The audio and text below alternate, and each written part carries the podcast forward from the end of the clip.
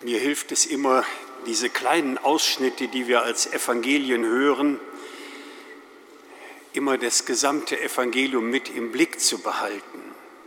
Wir befinden uns ja mit diesem kleinen Textabschnitt noch am Anfang des Johannesevangeliums. Viele von Ihnen werden noch diesen gewaltigen Prolog mitbekommen haben am ersten Weihnachtstag. Und vor dem Text, den wir heute gehört haben, erzählt der Evangelist, wie Leviten und Pharisäer zu Johannes dem Täufer kommen und ihm brennende Fragen stellen, nämlich, wer bist du? Bist du der Christus? Bist du der Elia? Bist du der große Prophet? Wer bist du? Und jetzt ahnen wir schon, dass der Evangelist einen großen Wert darauf legt, die Kontur des Täufers zwar zu zeichnen, aber noch kräftiger das Ende dann uns erblicken zu lassen. Denn dann sagen die Leute, ja, warum taufst du denn, wenn du nicht der Christus, nicht der Elia und nicht der große Prophet bist? Und die Antwort darauf gibt der Textabschnitt, den wir heute gehört haben. Der Täufer, viele von uns werden das Bild vom Isenheimer Altar natürlich vor Augen haben, der steht so da und zeigt, seht das Lamm Gottes, das die Sünde der Welt hinwegnimmt. Wenn man das sich so vor Augen führt, wird es uns erst einmal erstaunen, dass dieser Titel Lamm Gottes im ganzen Neuen Testament nur zweimal vorkommt, und zwar aus dem Mund des Täufers Johannes. Und wir werden natürlich dann fragen, warum hat der Evangelist das hier so benannt? Und vermutlich liegt nahe, eben zu bedenken, dass der Evangelist nicht nur immer kleine Abschnitte hintereinander gesetzt hat, sondern sein ganzes Evangelium im Blick hat. Nämlich bei der Kreuzigung Jesu, da erfahren wir zumindest in der Beschreibung des Johannesevangeliums, dass genau in der Stunde, in der die Paschalämmer im Tempel geopfert worden sind, dass genau in der Stunde Jesus stirbt.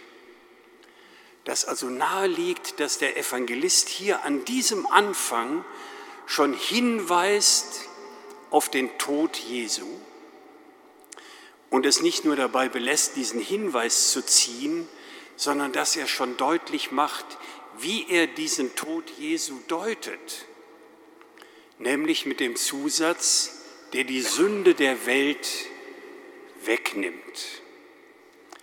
Wenn man das ein bisschen äh, deutlicher übersetzen will, dann kann es auch heißen, der die Sünde der Welt wegräumt, aus dem Blick nimmt. Und die Heilige Schrift, wenn sie vor allen Dingen dann den Begriff der Sünde nur in der Einzahl verwendet, denkt nicht sofort erst einmal an die moralischen Vergehen, sondern Sünde heißt erst einmal die fundamentale Entfremdung des Menschen von Gott.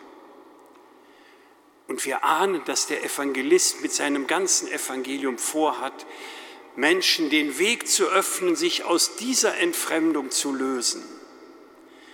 Und wir ahnen, dass er sagt, und der Weg, der uns mit großer Sicherheit in diese Nähe Gottes führen kann, der wird die Person sein, über die das ganze Evangelium erzählt.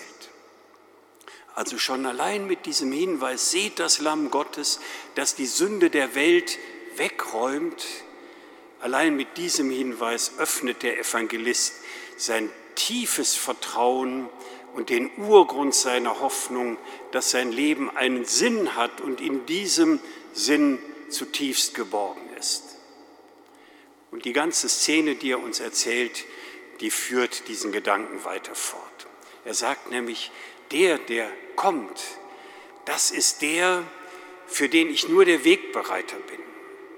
Ich taufe mit Wasser mit dem Ziel, dass Israel, also alle, die glauben wollen, dass sie erkennen, dass sich in diesem Menschen Jesus Gott selber offenbart.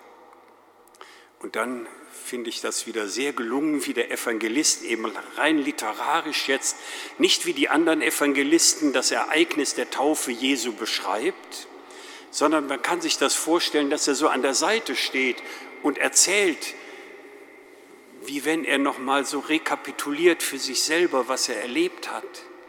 Dass nämlich er sagt und ich habe von Gott diesen Zuspruch empfangen, der der unter den vielen bei der Taufe kommen wird, der, auf den sich der Geist herabsenkt und in dem dieser Geist bleibt, der ist es, auf den du hingewiesen hast, der Christus.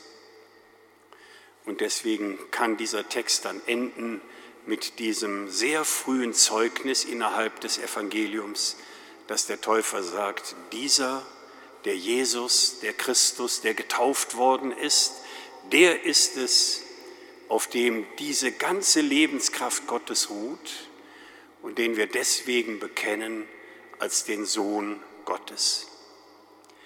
Und auch da, wenn wir so denken dann ans Ende des Evangeliums hin, wird so deutlich, dass es dem Evangelisten mit einer solchen tiefen bezeugenden Bekenntnisaussage nicht um etwa ein dogmatisches Bekenntnis geht, sondern am Ende wird er sagen, ich habe euch das alles erzählt von Jesus, damit ihr zum Glauben kommt, dass dieser Jesus wirklich der Christus ist und dass aus diesem Glauben heraus ihr das Leben habt. Oder was er in der Mitte seines Evangeliums nennt, das Leben in Fülle, nämlich das Leben, das sich getragen weiß von dieser Gegenwart Gottes, die niemals weicht und nicht zerstört. Das ist das, was der Evangelist Johannes uns dann in seinem ganzen Evangelium erzählen wird, in unterschiedlichsten Facetten, damit wir bestärkt werden, aus unserer ganz persönlichen Entfremdung auf Gott hin immer gelöster und damit erlöster unser Leben anschauen zu dürfen.